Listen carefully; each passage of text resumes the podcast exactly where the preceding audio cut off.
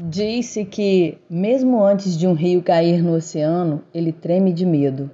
Olha para trás para toda a sua jornada, os cumes, as montanhas, o longo caminho sinuoso através das florestas, através dos povoados, e vê à sua frente um oceano tão vasto que entrar nele nada mais é do que desaparecer para sempre.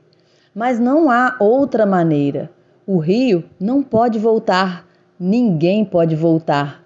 Voltar é impossível na existência. Você pode apenas ir para frente, ir em frente. O rio precisa se arriscar e entrar no oceano. E somente quando ele entra no oceano é que o medo desaparece, porque apenas então o rio saberá que não se trata de desaparecer no oceano, mas tornar-se oceano. Por um lado, é desaparecimento, mas por outro lado, é renascimento.